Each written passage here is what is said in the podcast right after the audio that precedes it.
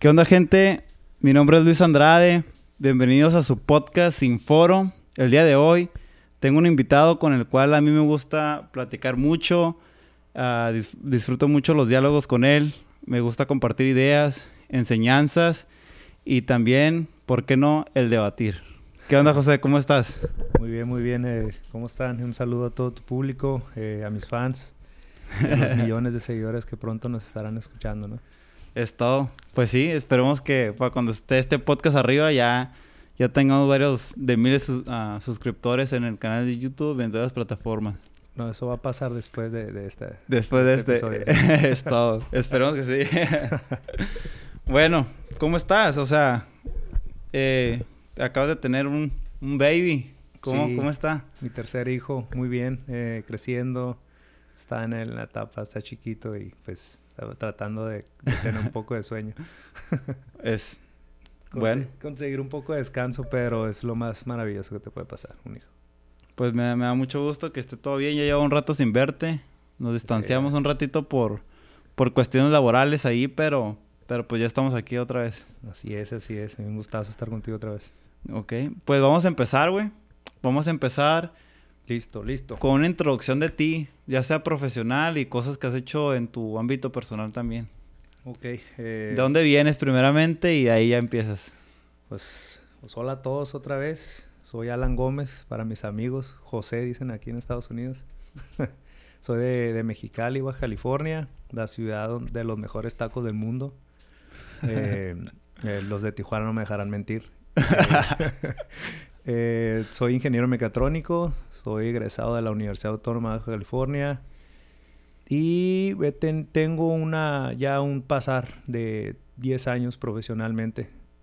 Digo, yo tengo experiencia laboral desde que era un adolescente, prácticamente desde los 11 años para ser exacto, yo ya trabajaba, ya estaba metido en el mundo de, de las ventas, negocios, eh, no, no a un nivel, ¿verdad?, donde pudiera vivir de eso, pero pues tenía que estar involucrado.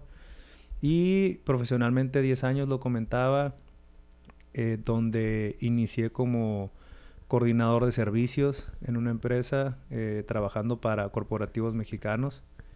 Después eh, empecé a trabajar en, una empresa coreana, específicamente para LG Electronics, donde me, ya me desempeñé a, a 100% como ingeniero.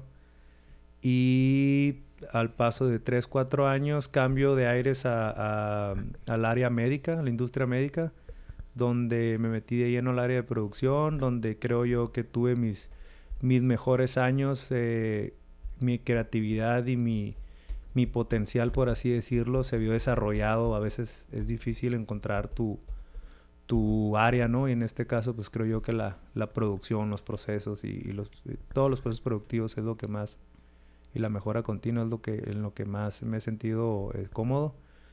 Y eh, por razones, eh, azares del destino y situaciones personales, pues eh, tuve que emigrar aquí a los Estados Unidos y actualmente haciendo, trabajando para una industria totalmente desconocida, ¿no? El famoso shipyard por acá, trabajando con barcos y con la Navy y con situaciones que, que es muy común acá, pero para mí algo totalmente nuevo y ya pues eh, aquí estamos ahorita tratando de apoyar, eh, manejando proyectos para esta empresa.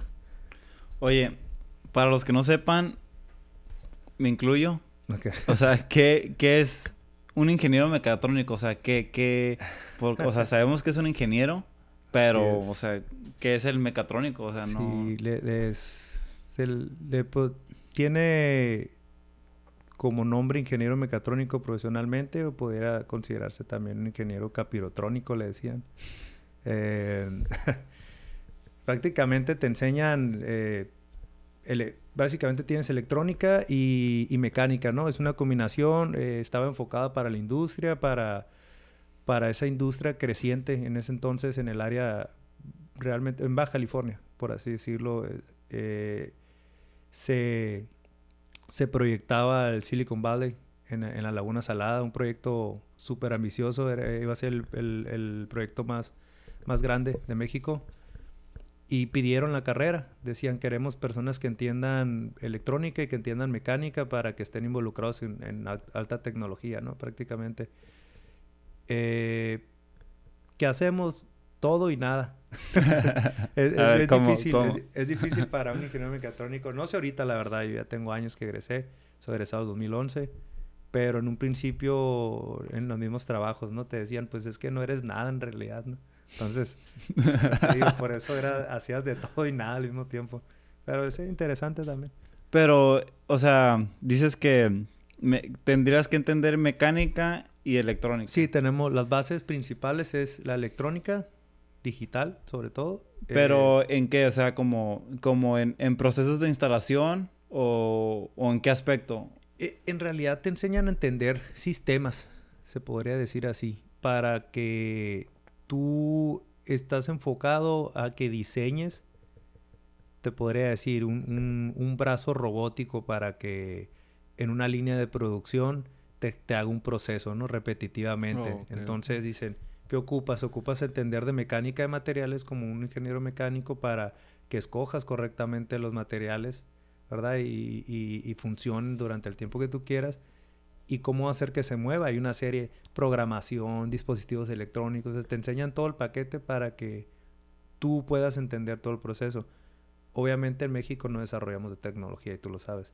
De programación no tanto, o sea, era más como... Eh, fíjate que pudieras, pudieras eh, desempeñarte más como programador en México que desarrollar tecnología. México no desarrolla tecnología, es un país manufacturero, nada más maquilador prácticamente. Pero al ingeniero sí se le utiliza mucho para solventar problemas en el día al día. Cuando... cuando ¿De inteligencia como de, análisis? Sí, porque sí, la verdad, pues eh, yo creo que profesionalmente eh, el mexicano tiene, tiene el ingenio, todo el mundo lo sabe, ¿no?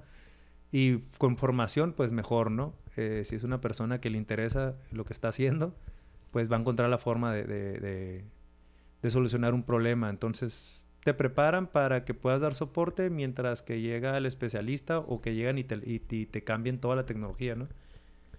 Es básicamente un enfoque, ¿no? Para mí. Probablemente ahorita ya esté más desarrollada la carrera y, tenga, tenga más definidos sus conceptos. Entonces, tú egresas de, de, la universidad, está esta oportunidad grandísima de, en esta corporación que mencionaste. ¿Entras ahí o entras a otra? Eh, bueno, perdón. Porque dijiste que, que, había un proyecto muy grande que pedía esa carrera. Entonces, sí, eh, eh, pero no, era, era un proyecto como industria en general, todo, todo un complejo donde se iba a trabajar prácticamente con, con semiconductores. Hay uno en Estados Unidos, iban a hacer la otra parte en, en, el, en, el, sí, en la Laguna Salada allá por Mexicali. Entonces, nunca sucedió. Fueron, cuando yo estaba en la preparatoria, fueron allá a, hablar con nosotros y ofrecernos eh, la opción de estudiar unas carreras relacionadas con ingeniería porque no se iba a dar abasto la ciudad ni el área. Iban a tener, estaba proyectado para 60 mil profesionistas y generar hasta un complejo residencial para que vivieran y, e importar. ¿Y qué pasó? Eh, no estoy ¿Se cayó el proyecto? muy enterado. Fíjate que supe que fueron ya problemas de inversiones, dineros. Eh, ¿Gobierno? gobierno, sí. Sí, Tuvo claro. algo que ver con eso. Claro. Y cuando egresaste y empezaste a, trabajar como profesionista, ¿qué fue la primera actividad que tuviste? O sea, ¿fuiste como supervisor de línea, de producción o control de calidad? O sea, ¿qué es lo que hace un ingeniero mecatrónico en cuanto egresa? como todo, en, en, mi, en mi experiencia eh, sucedieron muchas cosas a lo mejor atípicas a lo que la mayoría de mis compañeros en ese entonces este, estaban expuestos, que era ir a una maquila. Inmediatamente Mexicali pues, es una ciudad industrial maquiladora básicamente. Ahí sales de la carrera y pues encuentras un trabajo, una maquila americana si se puede. Tienes mejores condiciones, más dinero y pues te vas ahí y no haces eres uno más, ¿no? Parte del sistema y pues ahí estás haciendo reportes prácticamente. Eh, en mi caso, pues yo soñaba con eso.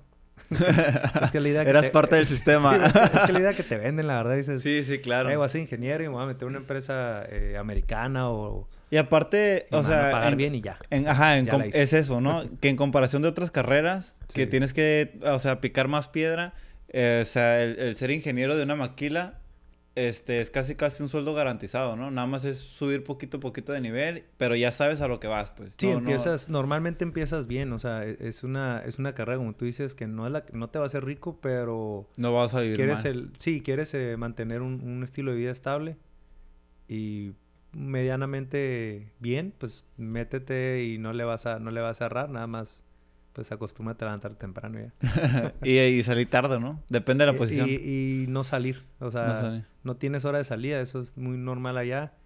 Acuérdate que en México pues les gusta mucho el concepto ponte la camiseta, ¿no? Que, que también es muy debatible y sería para otro tema, pero siento yo que entre explotación y, convencimiento pues se tienen esa filosofía, esa, esa manera de explotación laboral disfrazada de, de filosofía, entonces. Fíjate que que hablando de eso, precisamente, ah, yo tengo un conocido, era mi amigo, pero ya como lo dejé frecuentar, ya es un conocido. El vato es de Obregón. Eh, también una, una ingeniería en, en, en, mecatrónica, si no mal recuerdo. Y también en una, en una maquila. Lo trasladaron de Obregón a, a, Tijuana. Y el vato, la última vez que platiqué con él, pues él ya fue hace varios años, él tenía 35 años. Y se acaba de recibir su de, su, de su maestría, güey. Y el vato, pues, estaba bien orgulloso. O sea, era lo mejor que le había pasado esa carrera. Ganaba mil dólares a la, a la semana, güey. Wow, en México, pues. En México es, algo muy... Es muy buena lana, güey. Sí. Y este... Pero el vato, o sea, entraba como a las 6 de la mañana y salía a las 9 de la noche. Sí, sí. y, y nomás, o sea, nomás llegaba a bañarse, eh, convivir un poquito con sus hijos y a dormir porque mañana otra chinga, güey. Sí. O sea, entonces sí, sí era medio esclavizado, nomás, o sea, pisteaba con nosotros o con los compillas ahí. no sé, como una vez cada tres semanas que le dejaban el domingo libre. y era como que llegaba a las nueve se dormía un ratillo y como a las 12 salía para pistear, güey, porque tenía el domingo libre. Ah, no. Sí, sí, sí, está bien zarra, ¿no? Sí, es muy común, sí lo, sí lo, sí lo escuché. A mí, te, yo entró a la primera empresa, regresando a lo que me preguntabas, y era una empresa de servicios con un proyecto del, del dueño en ese entonces de meter, de, de elevarlo a servicios de ingeniería, ¿no? Entonces, eh, me tocó, tuve la suerte de que se empezó un proyecto donde Normalmente a un recién egresado pues no te van a dejar tomar ninguna decisión ni, ni, ni utilizar tu creatividad ni implementar nada, ¿no? ¿Por qué? Porque eres un novato, novato, y si bien te va es que te, te, dieron te dieron el puesto, ¿no? Porque luego ya es que estar ese dilema, ¿no? Entre no me contratan aunque no tengo experiencia y pues, cómo va a tener experiencia si no me contratan, ¿no? Entonces sí, sí. Eh, me tocó la suerte de iniciar una, una planta pequeña de producción y terminé, empecé como, me, me contrataron como ingeniero de, de, campo, servicios de campo. Y pues al pasar de los meses se me abrió la oportunidad como coordinador del área de servicios y de ingeniería. Eh, como era una empresa pequeña, pues eh, tuve la oportunidad, digo, eran nada más tres personas las que estaban conmigo en el área, entonces pues eh, tuve, la, tuve la suerte, la suerte que yo mismo me generé, obviamente, de obtener el puesto. Sí, yo, yo no, yo no creo que haya casualidades, ¿no? Uno, uno, uno obtiene lo que, lo que trabaja o es consecuencia de tus acciones, siempre lo que te dan. Pues, pues, lo que estamos hablando hace poquito de que de que si lo traes lo traes y eventualmente te va a dar frutos, ¿no? Ándale, lo hablábamos, este, lo mismo, ¿ah? yo pienso lo mismo, siempre lo hemos eh, en las pláticas, miles de pláticas que tuvimos en el trabajo, ¿no? Este, porque no han de saber, bueno, creo que lo comentaste al principio, ¿no? Fuimos, o no, fuimos compañeros de trabajo más de un año, entonces tuvimos muy buenas, muy buenas pláticas, eh, siempre, siempre buscando la, la, mejora continua, ¿no? Sí, está, sí, Está interesante. Me, involucraste en eso y ya no puedo parar. Sí, es, es, adictivo. es del pedo, ¿no? Y, y, ahí, fíjate, tuve, tuve, tuve esa, esa oportunidad eh, y de ahí, pues, eh, estuve en todo. Me preguntaste en qué estuve. Sí, estuve hasta de supervisor de la planta. me tuve que meter en el área de ingeniería cuando estuvieron instalando, que eran ingenieros foráneos y eh, creían, ah, ellos decían, ah, hablas ingeniero, pues entonces es con el único que puedo hablar. Obviamente aprendí un montón, entonces todo eso me ayudó a mí porque cuando estás iniciando algo los errores no se notan, son parte del proceso y, y, alcanzas tú a, recuperarte rápido y agarrar experiencia eh, a una velocidad diferente, ¿no? Sí, total. Entonces te consolidas rápido. Y bueno, entonces eso, eso fueron tus inicios como ingeniero. Pasaste a una, a una empresa mucho más grande que me comentaste que era The Best Place to Work o algo así. Oh, bueno, primero... Que tenía certificación, ¿no? Primero entré al negocio de las televisiones. ¿Y ahí como supervisor o ya como No, ahí entré como... Eh, tengo, tengo un currículum muy, muy, muy raro, muy variado, muy variado ¿no? Ya tenía dos posiciones de experiencia. Aquí entro como, como Customer Service, pero en el área de ingeniería me tocaba atender los reclamos de, de LG Electronics.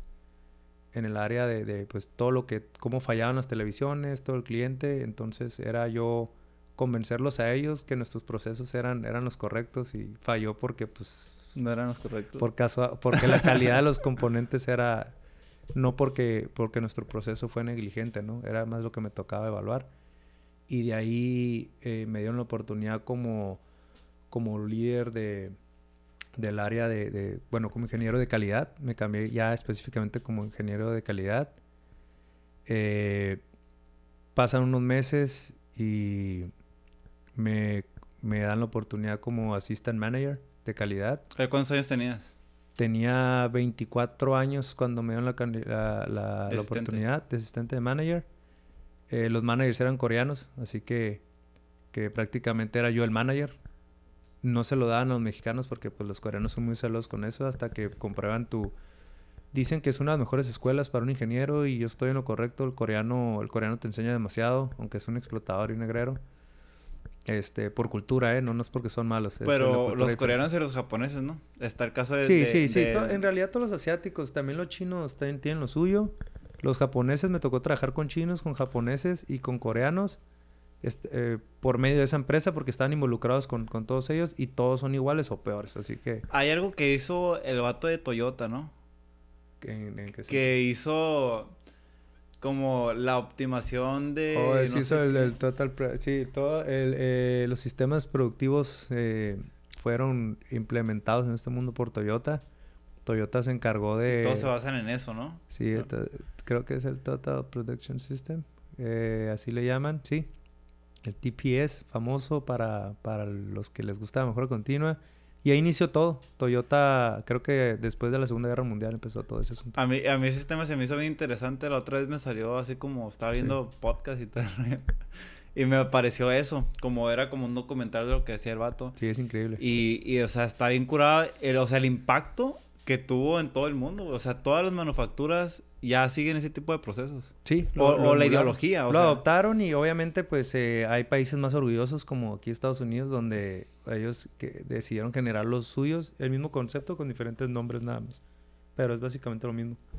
Entonces sí, Toyota, pues por eso prácticamente Toyota sacó a Japón de la, de la miseria después de la Segunda Guerra Mundial con esos sistemas. Ah, ¿Cómo se llama el sistema otra vez? Creo que es el Total Production System. Total si Production estoy, este, el TPS, si estoy en, lo, correcto. Hace años que vi todo eso.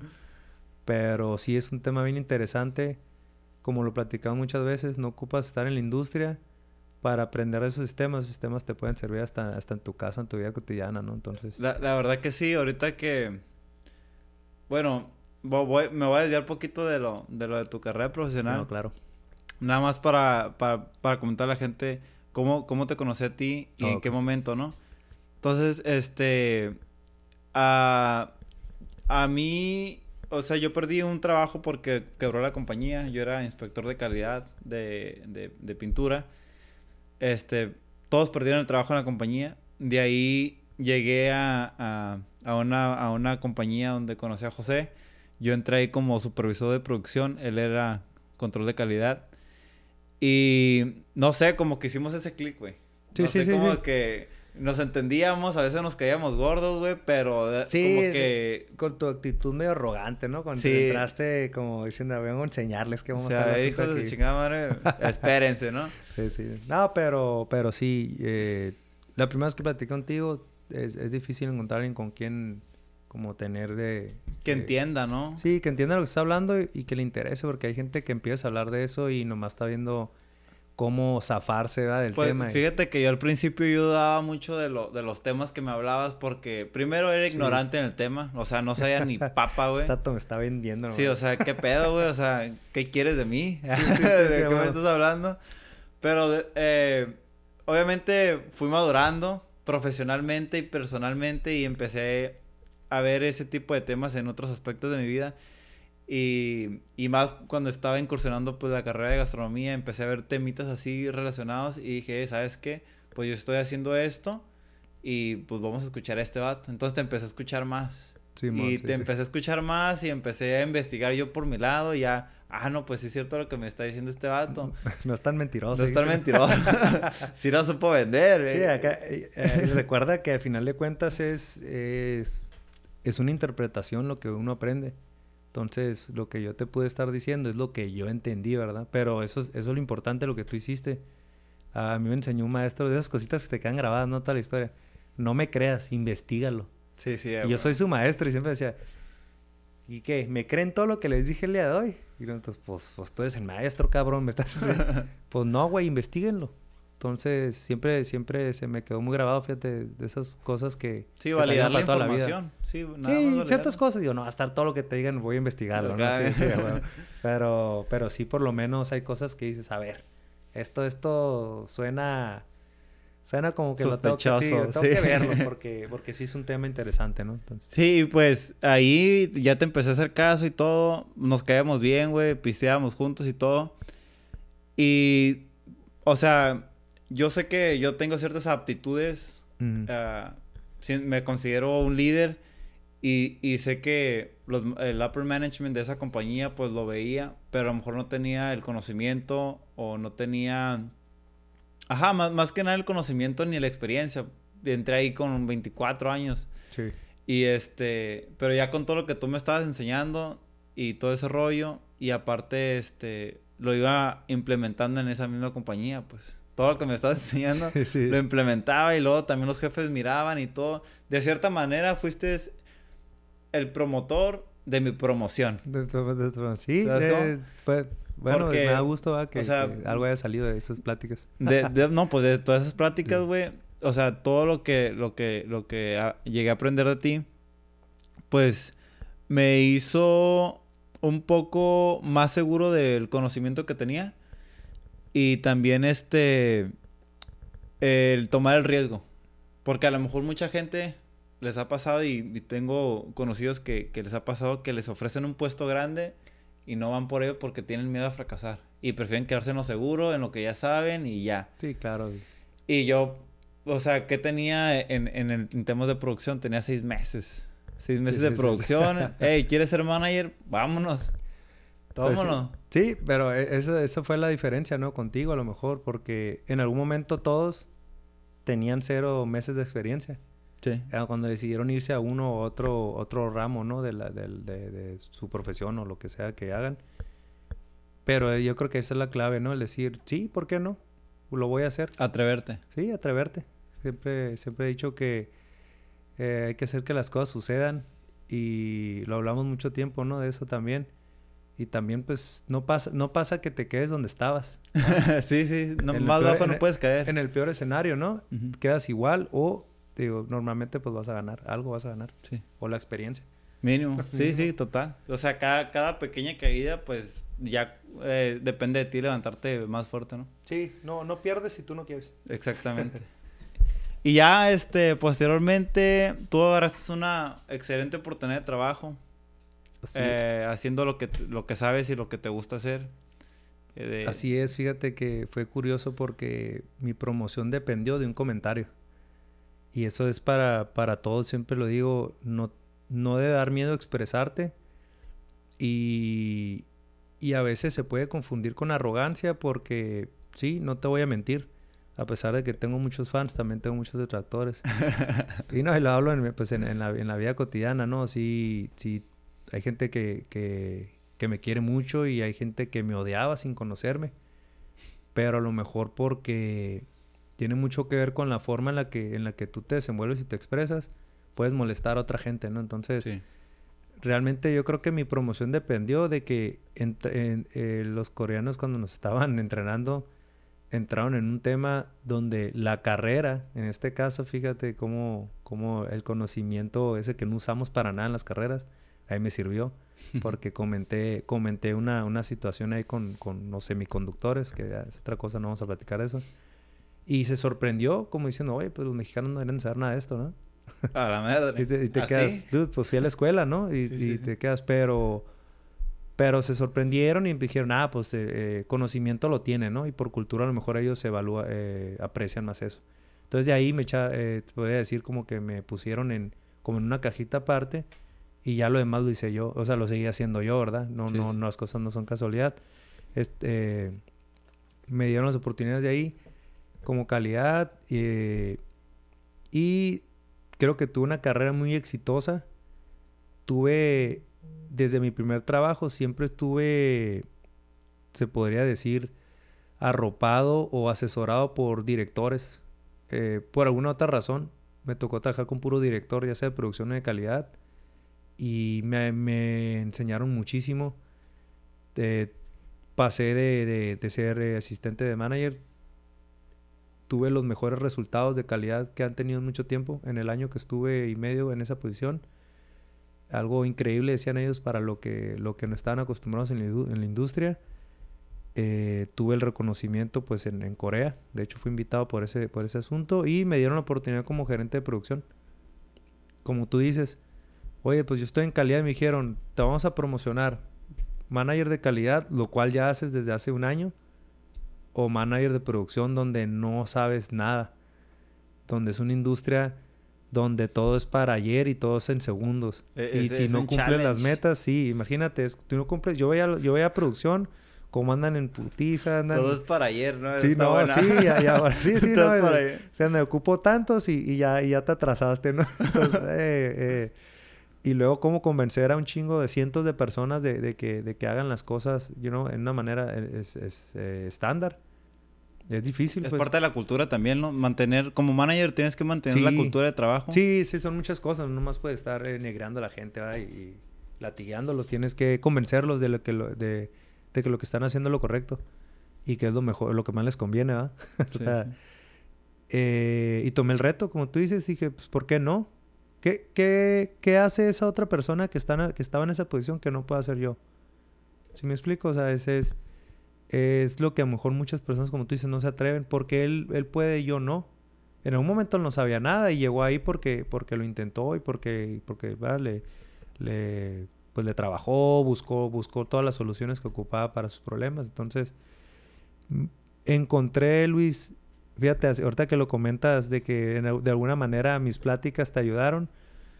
Eh, yo siempre he pensado que tú no vas a saber todo ni vas a hacer todo y eres un tonto si piensas que tú puedes con todo, pero debes de saber quién sí puede y te va a ayudar.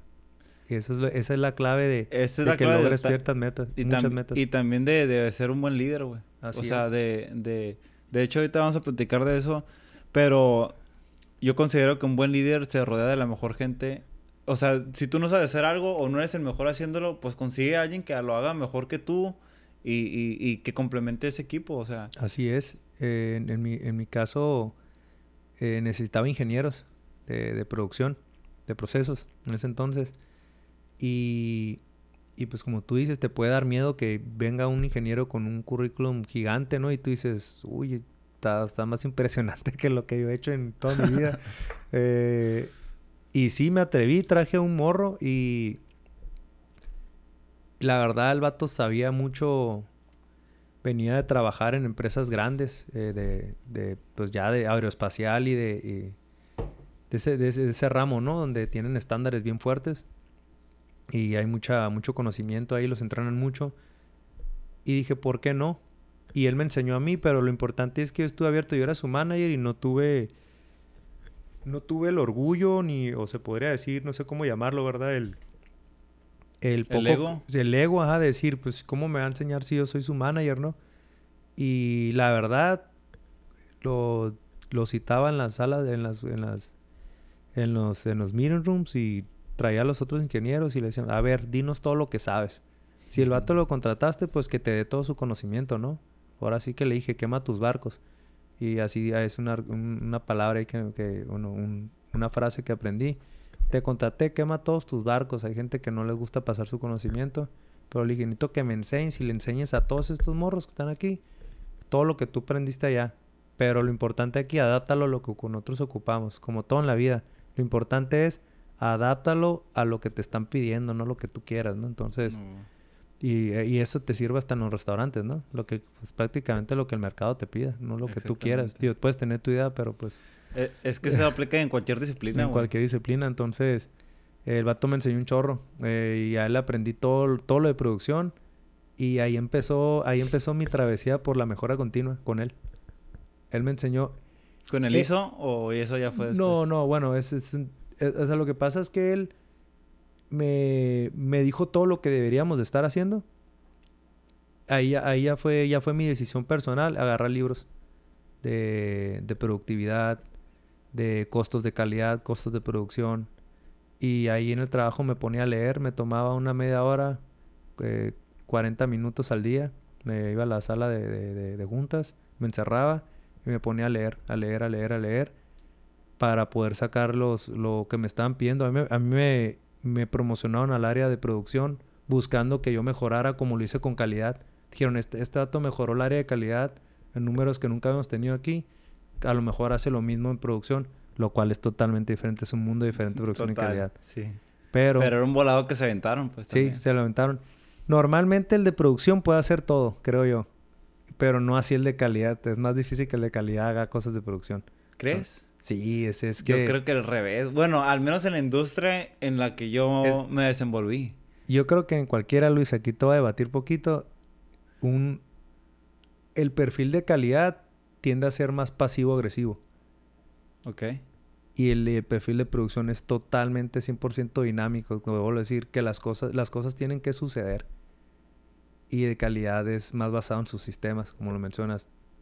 El, el cual, sea el sistema que regule su calidad, cualquier ISO, cualquier este, eh, metodología que estén utilizando, prácticamente te vas al manual y tienes que seguirlo y tienes que cuidarlo, ¿no? Digo, eh, en general, porque es muy complejo el tema también, pero pero de producción eh, tienes que hacer las cosas y a veces te tienes que salir del libreto.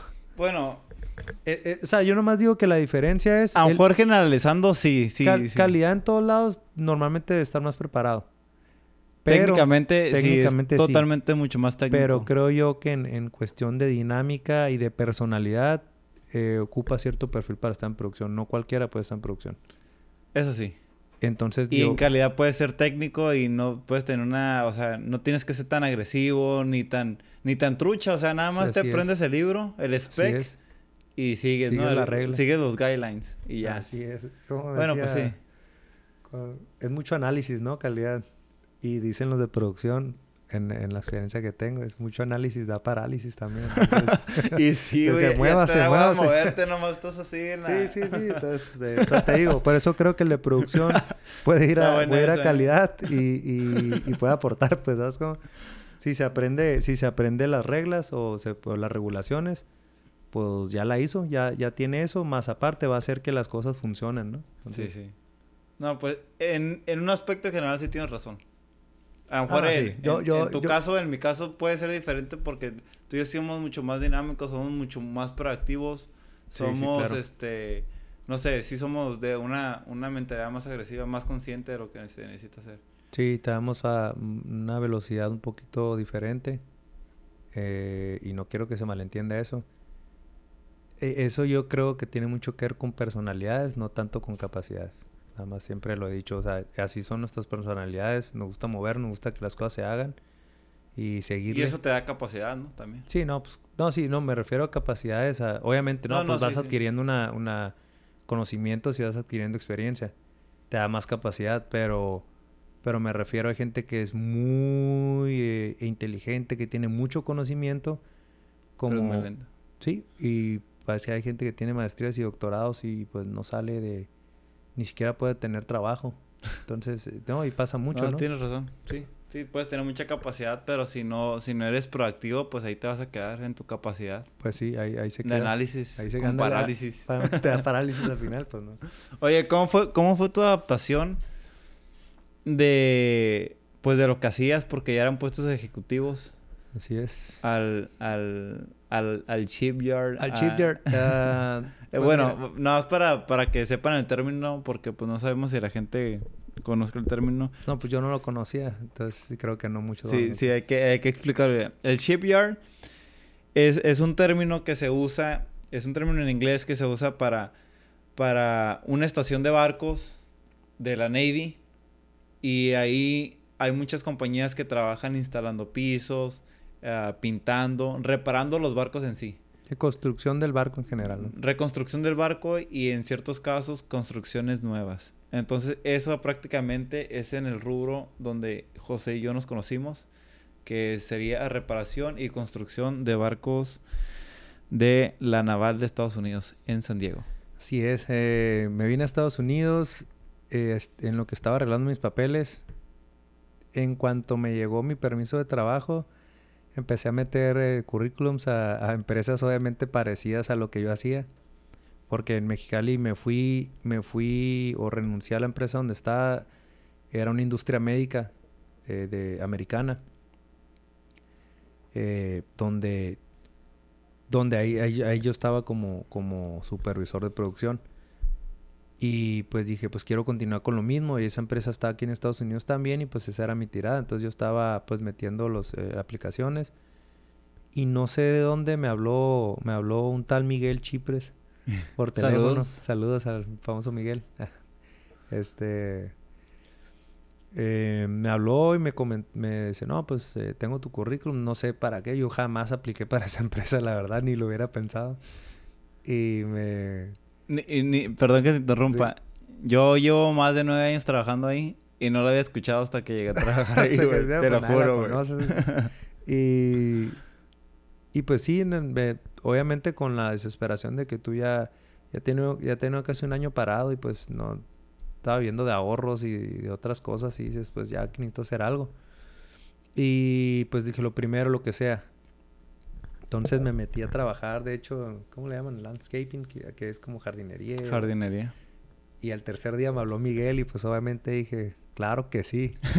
Oficinita. Sí, me dijo, ¿qué? no, pues me dijo, pues como, como, como control de calidad, ¿no? Quality assurance, más que nada. Entonces, dije, claro que sí. Eh, Pero no te esperabas lo que... No te esperabas eso. güey. No, no, no. pues, la verdad llegué y pues ni siquiera había visto la empresa nada. Prácticamente pues fui a la entrevista y... Y pues de venir de empresas grandes, ¿verdad? Donde, donde la infraestructura es diferente, pues sí me Te saqué de reíste. onda. Sí, sí me... La sí neta, güey, sí. Sí, sí, llegué y pues, es. eh, pues no, no era lo que yo había, no, lo que yo estaba acostumbrado, pues. Aunque digo, tienen lo que necesitan, pues realmente. O sea, ya después lo comprendí. O sea, no, no, no es donde ocupas una oficina súper lujosa. Eso no tiene nada que ver aquí. Pero pues yo no conocía esta industria, entonces yo lo comparaba con lo otro. Y, y pues sí me sacó de, mucho de onda. Me hicieron la entrevista, la entrevista más fácil que he tenido en mi vida, yo creo.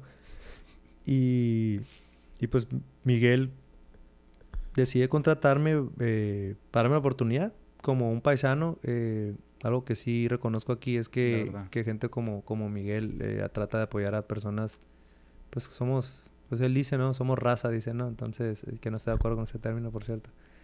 Y me dice, no, pues te voy a ayudar, te voy a echar la mano, ya depende de ti. Y pues le- siempre, siempre le he agradecido mucho esa, esa oportunidad que me dio. Y ahí, ahí empezó mi, mi nueva carrera acá en los Estados Unidos, ¿no? Pero te costó mucho adaptarte al sistema porque, No. como lo mencionaste, fue... O sea, el aceptar Ah, sí, de eh. que estabas en un nivel mucho más bajo a lo que Sí, estabas en antes. teoría. Sí, porque entré como inspector de calidad, pues, y, y yo venía, pues, ya de estarme, estar en unos niveles de gerencias y, y dejé, a pesar de que mi última posición fue como supervisor, yo ya estaba proyectando gerencia también ahí y venía de estar involucrado, acababa de, acababa de, de implementar un proceso de mejora continua en toda la planta con mi manager ¿Y no y- has visto las consecuencias todavía? Me lo han platicado y, y me, eh, mi, mi ex jefe, ¿no? Francisco Leiva, eh, que le tengo mucho aprecio, me apoyó mucho también con mi, con mi este, transición de los de México a Estados Unidos. Eh, me cuenta y me dice cómo, él, él también tiene mucho que ver. Él es, él, él es de esas otras personas que le, que le aprendí mucho. Las cosas tienen que su- que suceder. Le decía, mueve las nalgas. Y él es el que me enseñó la de... le- pues también deja de pensar, le dije, me decía, mucho, mucho análisis, también da parálisis, decía, órale, a darle el chingada. Pero el vato, el vato, el vato ocupaba esa, ese complemento que tuvo en mí para, él también tenía un chorro de ideas, no tenía muy claro a lo mejor muchas cosas, o nadie le hacía eco y llegué yo y entre los dos hicimos un desmadre, Luis, en esa empresa. Cuando me fui, les dije, me voy a ir y, y me dice, pues, el que era mi jefe y también otro, el gerente de ingeniería, damn, este, estabas eh, pensado para liderar nuestra nueva planta para empezar el proceso de implementación de mejora continua. Y de ahí empezó todo para esa empresa en ese sentido, ¿no? No digo que fui yo, pero creo que fui parte clave para, para iniciar, poner la semilla y yo le di seguimiento seis meses y fue exitoso. De hecho, mis áreas fueron modelo y fueron replicadas en toda la empresa, lo que se hizo ahí. El, rediseño de las áreas, se hizo de todo, desde, desde implementación de 5S hasta rediseño, hablando de ergonomía, de- en los sistemas, de, en la- las líneas de producción, de ser celdas, las hicimos semi líneas de producción con procesos como celdas, se podría decir, y, pero combinadas. Entonces se, se rediseñaron muchos, muchos procesos Se reestructuró casi se todo, ¿no? reestructuró y, y te digo, de ahí empezó todo para ellos. Yo ya lo traía porque lo había empezado en la anterior, pero ahí fue donde yo me gradué, puedo decirlo. Y de ahí yo ya no pude parar, como tú dices, activo. Y cuando vengo aquí a Estados Unidos, vengo de eso, ven- vengo acá y me ponen de inspector de calidad y dije, claro, pues voy a empezar de, lo que sea, en lo que me hablan de otra, de, los lugares donde apliqué, ¿no? Como ingeniero. Y pues de ahí me voy a esperar. Eh, sí, es desesperante. Es desesperante ver. Te frustra. Sí, cuando, cuando no tienes la forma de crecer porque otras cosas, ya es que siempre me gusta decirte todas las frases que he aprendido que me gustan mucho, pero pues bien tonto suena, pero es muy real, ¿no? No sabes lo que no sabes, me dijeron y yo me quedé, "Ay, esa mamá que...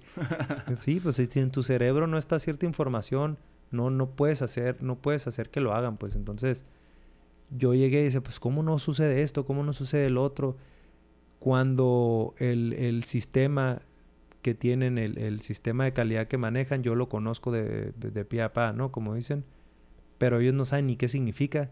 Lo tienen porque se los pide el gobierno, ¿no? Sí, pero, Pero, no ahí. saben ni qué significa. Y digo, oye, pues estamos regulados por esto, por esto y el otro, y debemos hacer esto.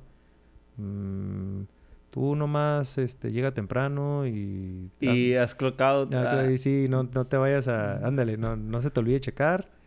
Y encuentra algo que hacer. Y vamos a pistear en el lonche. Ándale.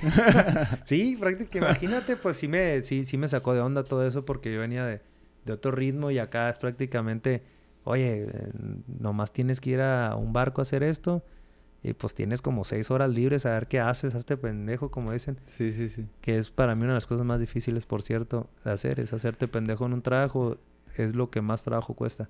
La, la, hay mucha gente que no es así, güey, que a la gente le encanta. De, es más, güey. Tengo, es un arte eso. tengo conocidos, güey. es un arte, güey. Tengo conocidos, güey.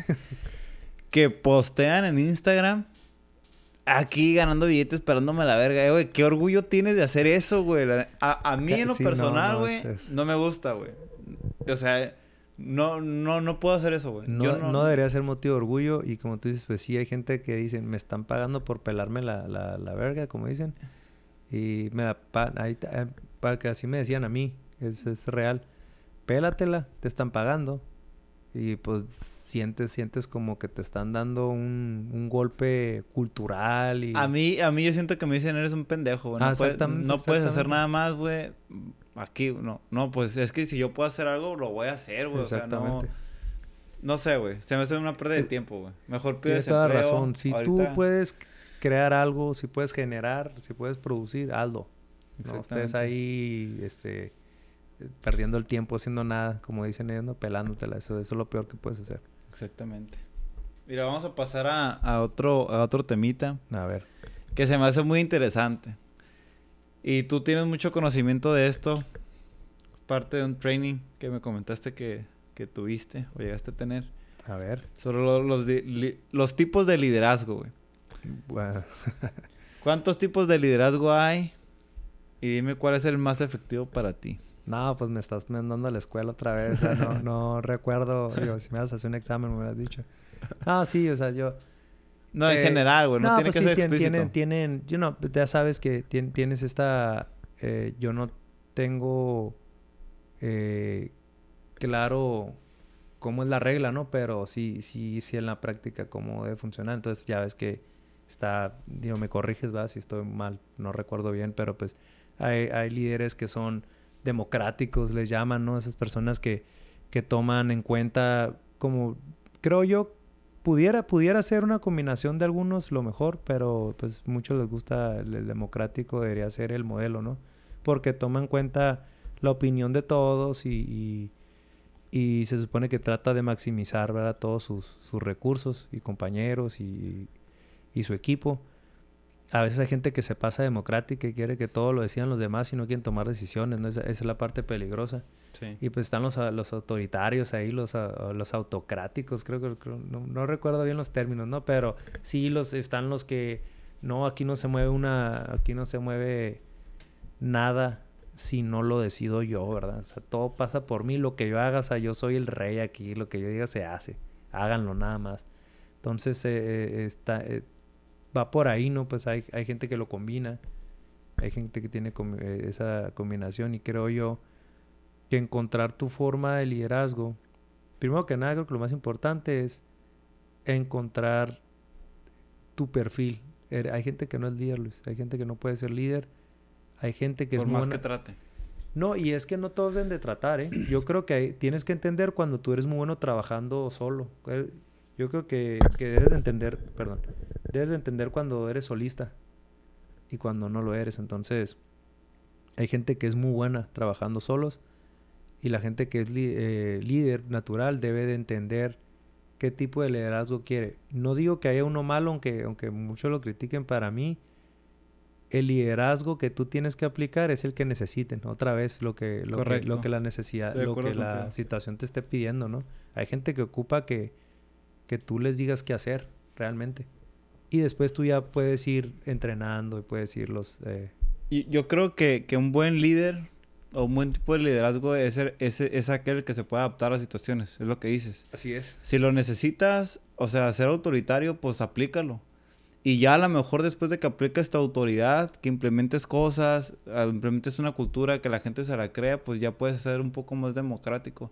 De otra manera no puedes ser democrático porque la gente va a hacer lo que se le pegue la gana, ¿no? Sí, claro. Entonces, sí se tiene que haber un balance en todo. Es como, es que es como todo, ¿no? Mucho de todo, de mucho de algo es, es dañino para lo que sea. Entonces, si, si yo creo que en este aspecto del liderazgo lo, lo, lo sabes balancear de cierta manera, saberlo aplicar, depende de las situaciones que te estés encontrando, eh, vas a ser, vas a ser Sí, es como muy- una mezcla, ¿no? Yo creo que si lo mezclas y sabes como, como válvulas, abres una poquito más, cierras otra, vas ajustando hasta que le encuentras la, la configuración para, para el reto que tienes enfrente y luego ya dices, sabes que ya lo controlé, pero ahora quiero avanzar, ¿no? Mejora continua, como siempre, siempre lo hablamos. Y dices, ¿sabes qué? Pues ya, ya lo logramos, ya estabilicé esto, pero ahora quiero buscar esto, entonces otra vez empieza a ajustar, ahora qué quiero hacer. No, quiero ser un líder que enseña con el ejemplo, quiero empezar a entrenar a la gente. Eh, entonces sí, sí, tienes toda la razón. Es, yo creo que la mezcla de todos te da el balance, ¿verdad? Dependiendo el reto que tengas enfrente. Exactamente. Pues hablando ya, ya de liderazgo, hay mucha gente que, que son muy buenos líderes en el aspecto de que arrastran gente, güey. Naturales, ¿no? Natural, o sea, como que de la gente que, que o sea, te habla y te, te dice algo, te vendió el sermón ya, o sea, tú lo compraste y ya sabes que lo voy a seguir. Voy a tratar de hacer lo que él hace. y lo que viene, lo que vengo a esto es de, de todos eso, esos tipos de negocios con sistemas piramidales, güey. No, ok. O multinivel. ¿Qué? No muy seguro cuál es la diferencia, ahorita me explicas tú. Uno es legal y otro es ile- El otro es estafa al 100%, güey. El otro es como que estafa, pero te la... Sí, sí, sí. Los dos te estafan, ¿no? Los dos te estafan al final de cuentas. De hecho, hay un documental en Netflix que invito a todos a, a verlo. que se llama, en pocas palabras, dinero. ¿Qué es el dinero? Está muy bueno ese. Ok, lo vamos a ver. Y, y te explica eh, que los sistemas piramidales o multinivel son unas estafas. Y existen desde, desde que desde que Europa descubrió América. Ok. Entonces, este, eh, empiezan a ver ese tipo de estafas que, pues tú lo has vivido allá cuando estás en Mexicali. Yo también lo viví cuando estaba en Tijuana, güey, cuando estaba morro, güey. Todos te tratan de vender esta idea, güey, de que vas a hacer feria, güey. Sí. Y a mí el que, el que me invitaba era el Uber, güey. O sea, ¿por qué no estás haciendo feria tú, güey? ¿No? Entonces, no... Entonces, sí, tú, este... pues, ah, pues sí, ¿verdad? Sí, güey, ¿Qué o sea... hacer? Está, está raro, güey. Sí, Entonces... a, mí, a mí me estafaron, nada que me acuerdo. Sí, A ver, cuéntanos tu anécdota con eso y qué sabes, o sea, ¿sabes cómo funciona en sí? O sea, la, la Eh, estructura o, o- Sí, bueno, digo, te voy a contar lo que yo sé, ¿verdad? No recuerdo, no sé si así es. Pero allá, lo que yo me acuerdo, pues yo, yo, yo fui estafado 100% por Usana. No sé si Oh, Usana. yo también tengo una experiencia con eso, con Esos, Usana, esos datos son otro pedo. Y pues me vendieron la idea y pues sí, claro, o sea, es... 10 pues, mil por eso- pesos de inversión Sí, inicial. Sí, no, y luego todavía le presté la inversión a un compa. güey. Hijo de... Y los dos bien estafados. y, y el vato me dijo, no, güey, te lo juro. eh, apóyame con esto. Confío en la persona que me está diciendo y le está yendo súper bien. Pues resulta que esa persona que ya siempre tiene la idea de que son bien exitosos, que le está yendo súper bien, le dijeron que nos dijera eso porque no le estaba yendo bien. Y después al final eh, ellos, él también valió madre, bueno, ella. Y nos dijo, ¿sabe qué? Disculpen, amigos. Este, pues la neta no me fue bien nunca. Pero pues es la idea que nos piden, que nos entrenan que vendamos. Porque pues entre más gente metas. Y tiene sentido, o sea, lo pudieras hacer. Es como una cundina gigante para mí. Y, y lo pudieras hacer sin, sin ningún producto. Realmente, ¿sabes qué? Vamos a hacer una cadena de, de económica de ayuda. Piramidal. Y en vez de hacer rico al de mero hasta arriba, pues la destruimos al final, ¿no? Algo así. Y dices, bueno, eh, entiendo el concepto por lo que no es ilegal prácticamente. Por eso meten pues, de por medio, creo yo, un producto, ¿verdad? Para, para hacerlo legal. Porque sí, sí te venden un producto, es un producto real. Es un producto hasta rentable a veces. Pero, pero pues no, o sea, ellos, ellos, ellos juegan más que nada, como tú dices, con la, con la red, pues juegan con la... Es un, es un, creo yo, para mí es un sistema de inversión tipo la bolsa, donde está, pero, pero offline, ¿sí me explico? O sea, Es que tiene un punto de quiebre. donde nada más gana un cabrón. Ganan lo- lo- los, los que están arriba, güey. Por ejemplo, si hay una persona en Mexicali o en Tijuana, güey. Hay un grupo de cinco personas y esos son los que iniciaron en esa, en esa Ah, entidad, ese güey. Son los que se hacen ricos. güey. No, pues el que me inició a mí, eh, de Nusana, que por cierto, chinga tu madre si me estás escuchando. Escucha esto, Escucha- puto. No, sí, eh, y creo que se llama Eric Gómez o algo así. O yo lo conozco, güey. No, sí, Ah, no, sí, no, o sea, no. probablemente ese, ese güey es un top top o era top top de esa madre de Luzana ya de, de esos ya es que les ponen nombres pendejos como vendedor Platino. diamante, platino, no sé qué. Y él ya era, no, él ya era este diamante en sangre, casi, casi así de que, de que era lo.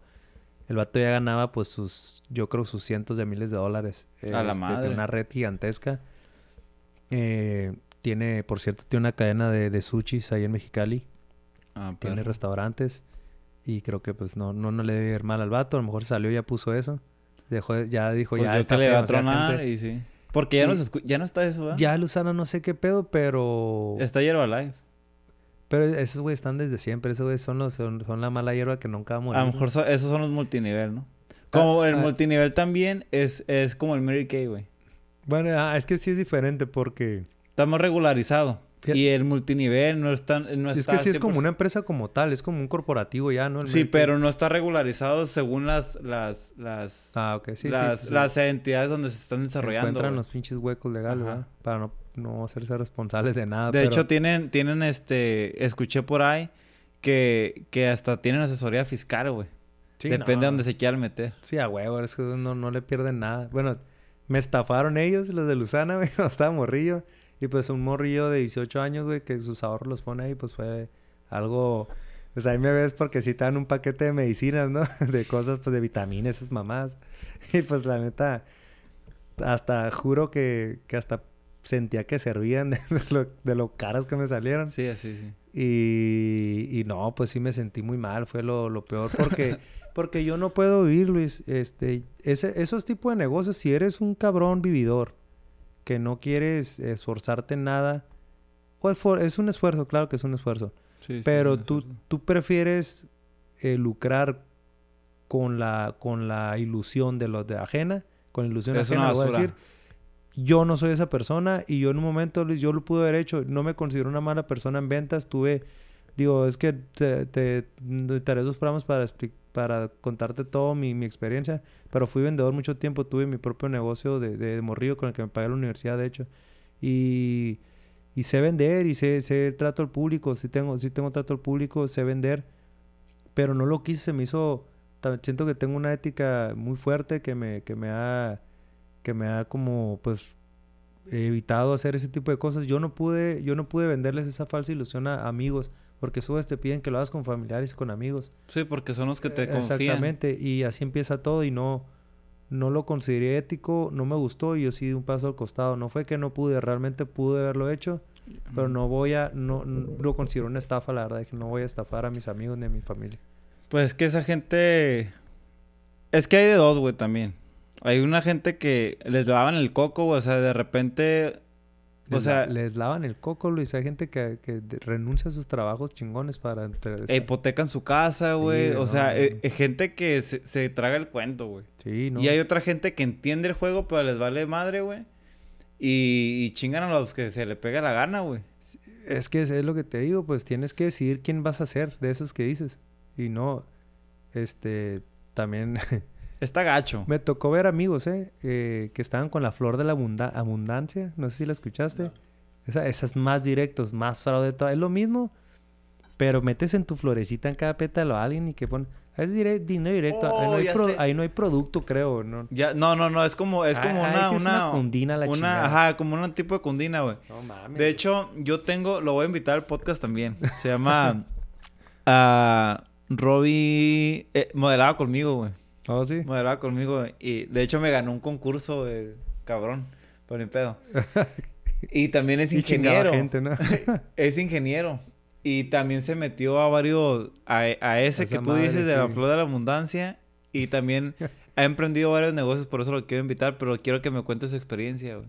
so- Sí. sobre ese tema, porque cura- está él cabrón. sí se metió en eso. Lo publicaba como más de tres veces, No, güey. no, no, yo no llegué a tanto y te digo, y estuve expuesto a todo eso. Después me tocó, me invitó una tía, fíjate, es lo que te digo, les daban el coco como tú dices a tal grado que un familiar te quiere, te quiere chingar sin darse cuenta. Me acuerdo que tenía una tía que estaba bien ilusionada con Organo Gold. No sé si lo escuchaste. No. Pues muy bueno el café, por cierto, pero pues... Era, Oh, creo era que sí, creo que sí. Y bueno, la neta el café está muy bueno. Pero no mames. Y me quedé y ya fue, ahí sí ya tenía la experiencia de haber este sufrido con Es que hay un chorro de, de Sí, no, y- Ahorita como- está... mu- Perdón, perdón que Sí, sí. interrumpa. No, no, no. Pero también está ahorita mucho... Mucho una de, de... Que te enseñan a hacer trading de, en Forex y... Oh, sí, sí, este, sí he escuchado todo eso, ¿no? El- ¿Tú te gusta todo ese rollo también? A mí no? me gusta, pero no ocupo pagar. Yo, o sea, yo sé hacer eso. Yo los hago en pequeñas cantidades.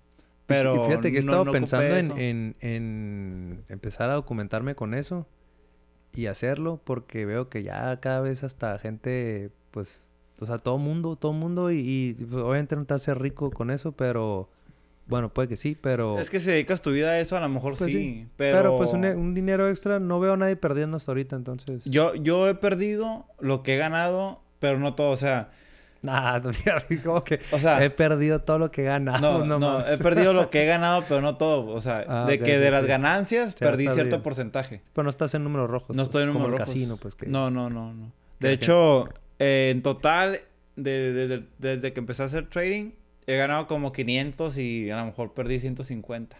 Sí, o sea, como un hobby que te da dinero, pues está bien, sea, ¿no?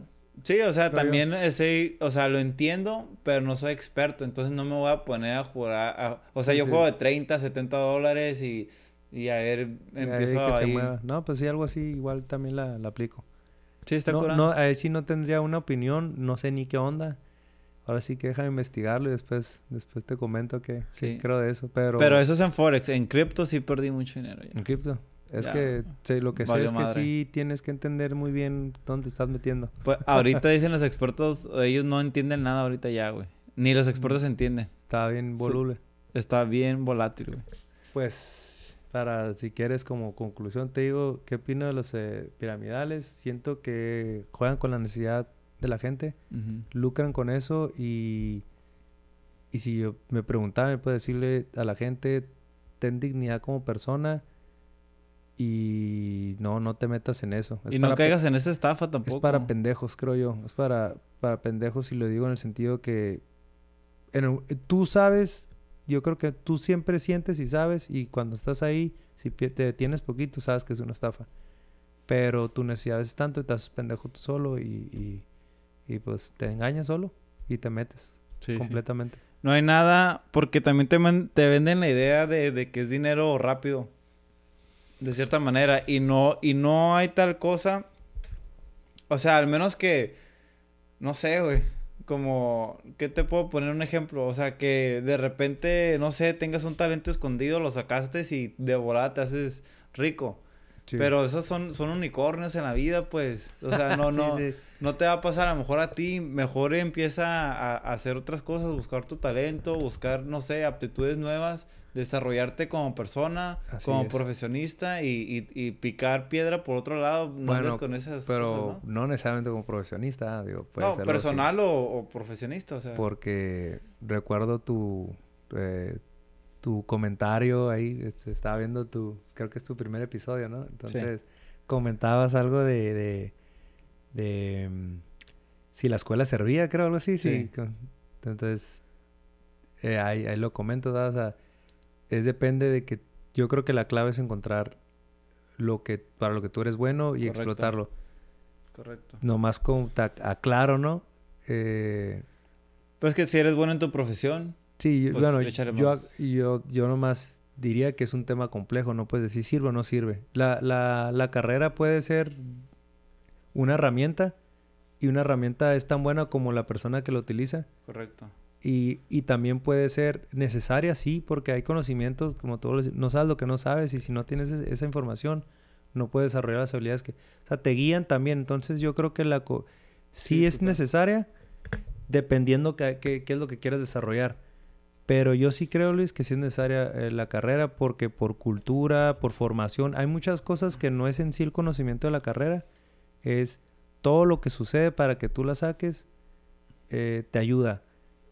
Pero hay, hay negocios en específico que dices, ese vato es bien chingón para los negocios, ahora imagínatelo con formación.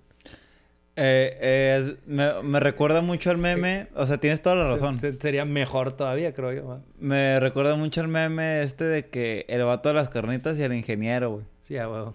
O sea, el- a lo mejor el otro vato era muy bueno para los negocios, pero a lo mejor pudiera, en vez de tener una RAM del año levantada, a lo mejor pudiera tener un Ferrari Sí, con estudio, ¿no? Exactamente.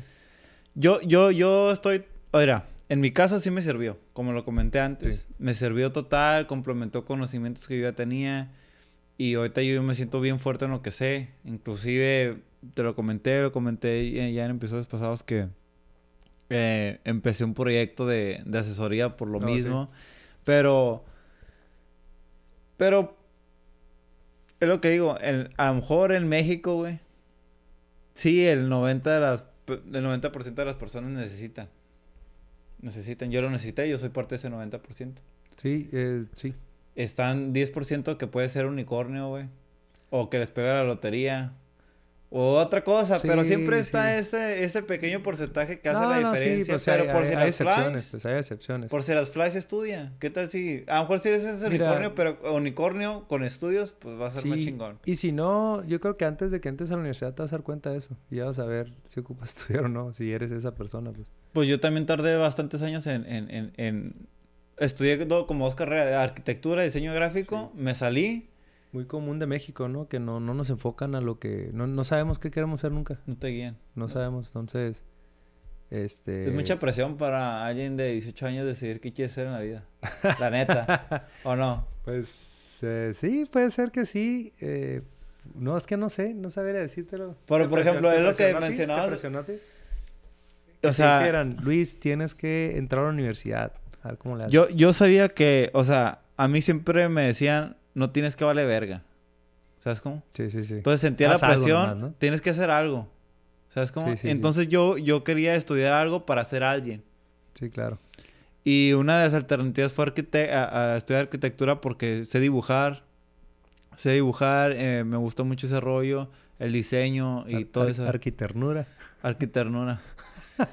Pero ya después eh, descubrí que los arquitectos tienen el, el, el, el- ¿cómo se llama? Ah, el estereotipo de que son putos. Sí. Y dije, no, pues no soy puto, mejor vamos Pues a no hacer- son estereotipos, digo, muchos de esos, este, Los muchos sí, sí son. eh, diseño gráfico también. No, pues ya, casi, casi está Sí, torciendo, ¿verdad? pero pues, de no sé, o sea, Me no sé por- enderecé. Sí, a lo mejor ya andabas eh, y- o hubieras terminado por ahí. Digo que no tiene de malo, de respeto todo. No, lo- no, no somos homofóbicos. los, nada. los multigéneros y todo, ¿cómo se llama la...? No, no es variedad, ¿no? Pues, pero sí, toda- todas las ahorita los géneros y toda la nueva tendencia que hay. No estoy involucrado 100%, pero pues igual, eh, se respeta Sí, se respeta vida, ¿no? totalmente. Pero, pero sí, no, sí es necesario. Yo creo que sí es necesario que estudies Para fortalecer conocimiento. Y, y hay un proceso de, de- de madurez que adquieres que mucha gente no entiende. En Total. mi punto de vista, de ponte a acuerdo. nomás les diría a todos, acuérdense de esas personas que no estudiaron la uni y los- los que sí la terminaron, si tú eres parte de esos que sí la terminaron, cómo se quedan. Creo yo que muchos de ellos se quedan en un nivel de, eh, de madurez mental muy diferente al tuyo. Y, y empieza a ver como que, oh, sí se quedó como que en el cotorreo de la prepa. Y es que sí se, sí se ocupa esa formación porque estás, estás, eh, necesitas vivir esa experiencia para madurar en ciertos aspectos también. Pues la universidad te, te brinda otros, otros retos, otras oportunidades. Y es un proceso, es un proceso bien, bien, a, mí se me hizo bien interesante. Y creo yo que si lo puedes vivir, vívelo. Es una de las mejores experiencias que puedes tener. Eh, desde que lloras desesperado porque son las 5 de la mañana, a las 7 tienes que presentar un proyecto y no lo has terminado, hasta borracheras increíbles sí, total. que dicen todas, ah, pues no vas a emborracharte. No, es que eso también te forma bien machín. O sea, todo te, todo te ayuda, pues. Y, y sí creo yo que es un proceso más formativo como persona eh, que al que lo complementas los últimos dos semestres. La carrera se pone seria el último año, creo yo, de todas. De hecho, Ya no te dicen, órale, ya viene lo real, ya va a salir, ta, ta, ta, ves lo que debes de saber sí, como de volada y ya con todo lo que adquiriste como experiencia. Y por eso, pues, si te fijas, creo yo que todo se calma en los últimos dos semestres. Ya todos están enfocados en salir de la carrera. Correcto. Entonces, pero sí en ver creo- las maneras de titularte ya para acabar con esto y vámonos. Pero te- eso es un síntoma de madurez. Ya sabes que tienes que hacer las cosas para, para... Tienes un compromiso y lo tienes que terminar. Entonces, pues, te digo, creo yo que todo ese es un proceso bien interesante que se tiene que vivir. Fíjate que no lo había visto de ese, de ese punto de vista, pero sí tienes toda la razón. Ah, yo siento que, que sí, sí me hizo madurar bastante. De, de, de ver bien las cosas y, y ya también de, de saber qué es lo que quiero y para dónde Acuérdate de ti los primeros... La primera mitad de la carrera y la segunda. Yo Sí, creo que eres total. otra persona, ¿no? voy. Total, la verdad. Entonces sí, yo sí puedo, te digo, yo sí soy pro, este, si puedes estudiar una carrera, eh, adelante, te va Sí, a sí. servir. Estoy de acuerdo.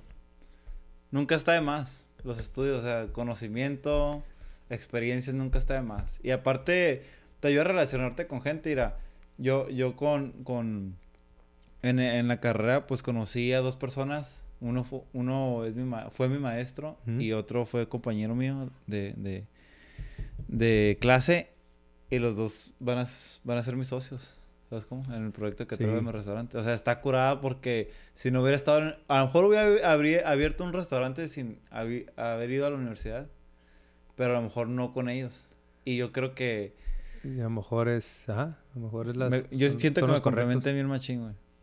Sí, no, es, es- creo totalmente de acuerdo también contigo. A ver. Pues ya que estamos aquí... ¿Qué piensas del echale- echaleganismo? El chaleganismo.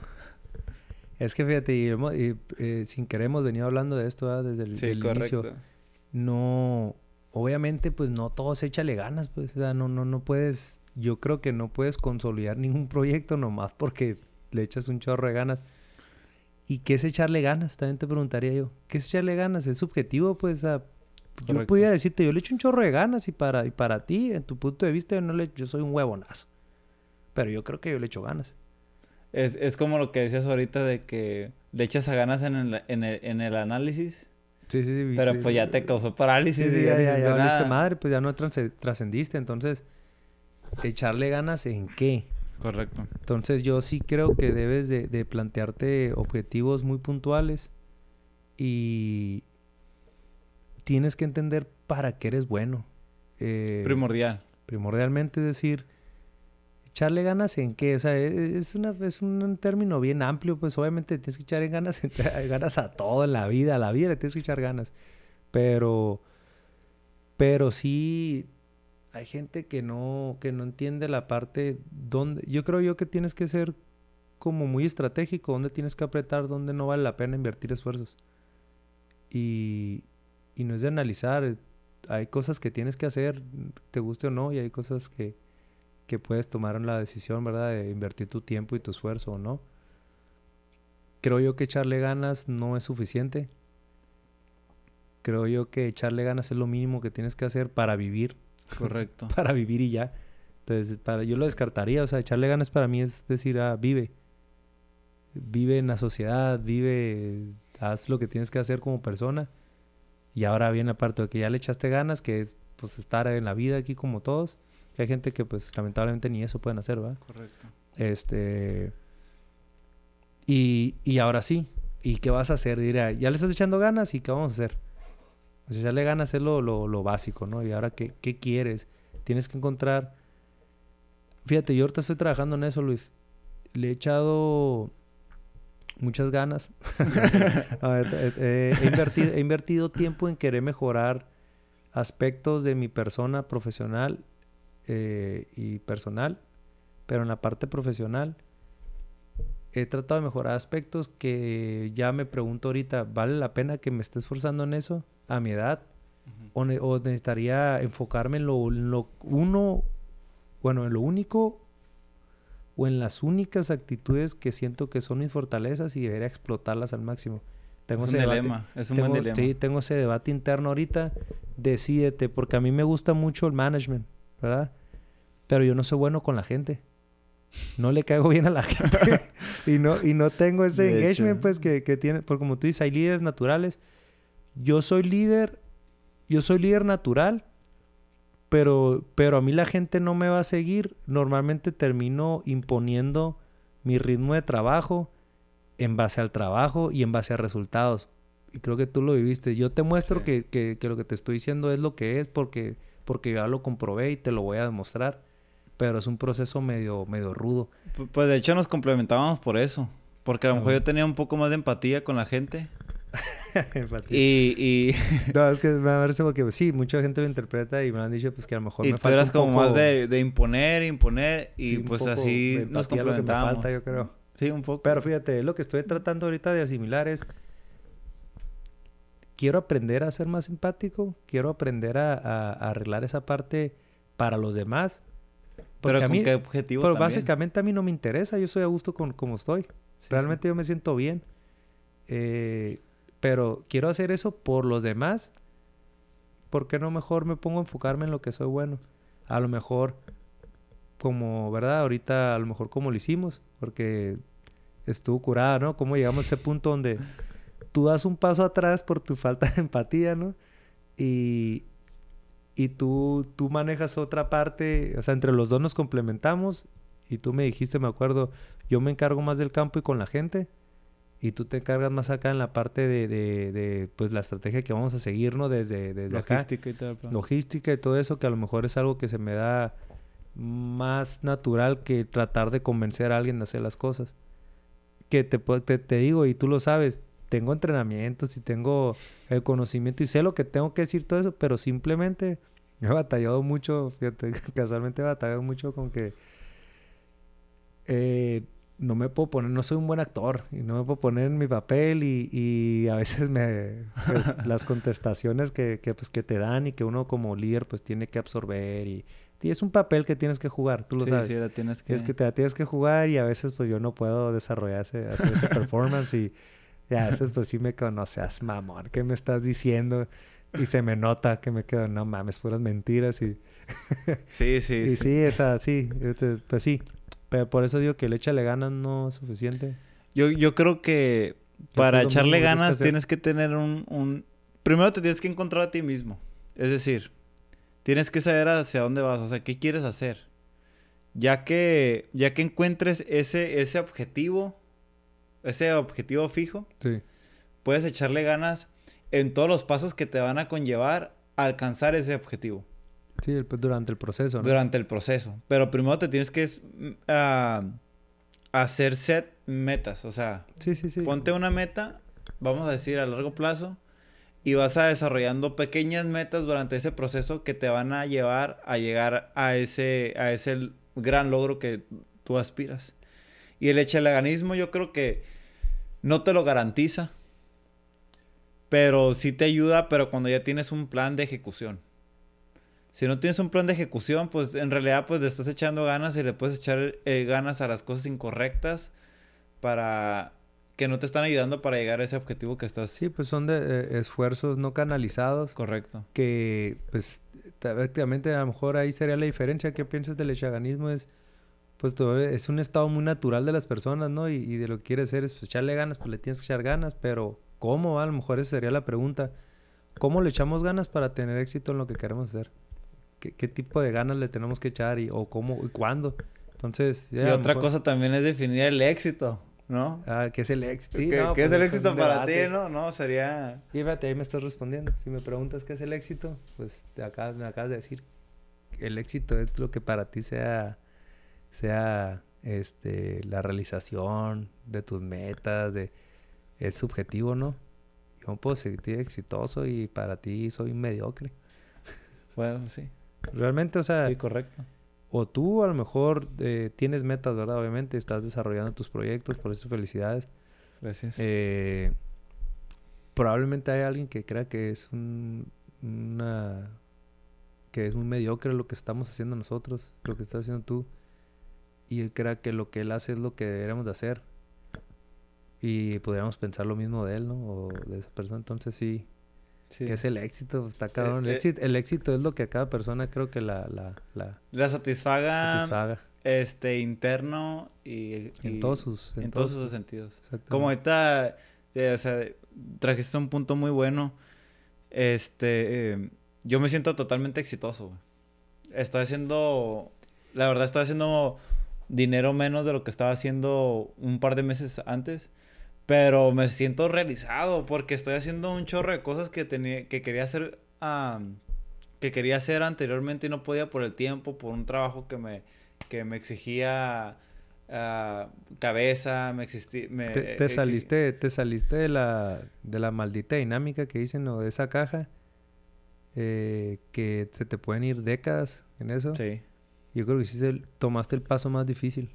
Sacrificar a lo mejor comodidad económica para empezar a realizar tus metas, pero pues estás pleno ahorita, ¿no? Estás haciendo lo que Sí, te la gusta. verdad, estoy totalmente feliz y, y no, me sien- no me había sentido tan feliz este, desde mi boda. Pero... ah, un punto, ¿no? Dilo, Ah, dilo, dilo. desde mi boda, pero... Pero, o sea, me siento totalmente pleno y esa es mi- la definición del éxito para mí. A pesar de que no estás ganando lo mismo ahorita o en su momento, cuando decidiste decir, ¿sabes qué? Me voy a salir de un trabajo estable y voy a empezar otros proyectos personales y sabes que va a tomar un tiempo que vuelvas a... obviamente vas a generar o ya estás generando más que antes, pero es, esa creo yo me llama mucho la atención y admiro mucho a la gente que toma ese paso porque, porque no sabes cuánto te va a tomar regresar a donde estabas y ya pues ya una vez que, que prende, como dicen, pre- ya prendió lo- tu proyecto, pues obviamente ya te pone en otro nivel hasta económico ¿verdad? y personal. Pero eh, la transición es muy dolorosa para mucha Es gente. para valientes, güey. Para valiente, ¿verdad? Es para valientes. eh, ahorita lo- todo lo que estoy haciendo es emprender. No estoy ganando nada. Más bien estoy invirtiendo. Estás invirtiendo. mucho tiempo y mucho di- no mucho dinero pero el tiempo yo creo que pues lo más es valioso es lo más valioso y Y yo creo que, que es, es, este, es un sacrificio que estoy haciendo de cierta manera. No lo miro tanto sacrificio porque te digo, me siento totalmente pleno. Pero económicamente a lo mejor me estoy restringiendo de, a lo mejor de viajar. Pero pues no me falta nada, gracias a Dios. O sea, solvencia económica tengo, pero no tengo a lo mejor para los lujos que me pude haber, pude haber tenido en ese tiempo. Pero, o sea, estoy bien. ¿Sabes cómo? O sea, no sé, No, no sé cómo explicarlo. No, no, pues es, pero estás defendiendo para ti, estás pleno y pues lo que estoy viendo es que estás teniendo éxito en tus proyectos. O sea, hay niveles de éxito también. Correcto. Pero... Es otro tema también. Es otro tema, pero ya, ya, o sea, ya, ya iniciaste, tío. Yo creo que tomaste la, la... Estás haciendo la parte más ruda ahorita. Sí, yo creo que es lo más difícil. lo más difícil. Ya lo demás se va a, venir. Y aparte también le... ¿Le recomendarías a toda la gente que haga lo mismo? Que siga sus... Yo, yo sí lo recomendaría. Pero es que también es subjetivo, güey. Porque yo me encontré en una posición económica muy buena para mi edad, para, no sé, yo me lo consideraba. Y, y pues sí, ahorré y todo el rollo, pues a lo mejor si no tuviera ahorros y todo eso. Dependiendo de tu situación, ¿no? En general, de, situación. Vida, de vida. Yo creo que, que primero hay que, es lo que yo creo, generar, generar ingreso, ahorrar, para que después empieces, eh, em, empieces tu, tu transición de la libertad financiera que al final de cuentas yo creo que la mayoría de personas están buscando, ¿no? Hay gente que nació para estar en puestos ejecutivos y ganar millones de dólares y no ver a su familia. Lo respeto. En un punto quise ser como ellos. Quise ser workaholic, pero la verdad no se me dio. Yo ahorita estoy aspirando a, ser, a tener mi libertad financiera, emprender proyectos de... Me considero una persona creativa voy a emprender mis proyectos con, con, con, con lo que yo sé hacer, con mi creatividad y todo, y a eso voy, ¿no? Y yo, yo creo que si la gente quiere hacer cosas parecidas a lo que yo estaba haciendo, primero ten esa solvencia económica y ya después a gusto, sin preocupaciones, para que te sientes este pleno, eh, o sea, te sientas lo pleno como yo me siento, este, y no tengas esa preocupación de que, hey, la renta, el carro, esto, esto y lo otro, y puedas emprender bien tus, tus, tus proyectos, hay que tener una solvencia económica, es lo que yo creo. Sí, digo, ahí están, como tú dices, los, los unicornios esos que, que pues le pegan desde el principio y son exitosos, con, tan ni siquiera, tan ni siquiera, todavía siguen viviendo con sus papás y ya están generando millones, ¿no? Cabrón. Pero pues como tú dices, yo estoy de acuerdo contigo. Si no fuiste ese, te vas a dar cuenta pronto y, y pues eh, creo que está, estás viendo un proceso recomendado para mucha gente y los pasos que estás siguiendo. O eres consciente de dónde estás, lo que quieres y, y, lo puedes hacer. A lo mejor lo estás haciendo ahorita, ahorita es el momento y a lo mejor también es importante que, que la gente evalúe los momentos son muy importantes. Los momentos. Muy importantes. Se te va, se te va el momento y yo creo que ya es difícil. sí, la verdad. Pues bueno, la verdad, esta charla estuvo muy buena. Yo creo que se merece una segunda parte, la verdad. Una segunda parte. Lo vamos a culminar el día de hoy. Em, los de YouTube ahí dejen su comentario qué les pareció sobre los temas que hablamos. Uh, síganos en Spotify también. Estamos en Apple Podcast y estamos en Anchor. Muchas gracias por escucharnos. Les dejo nuestras redes sociales ahí en la descripción, ahí en YouTube y nos estamos viendo pronto.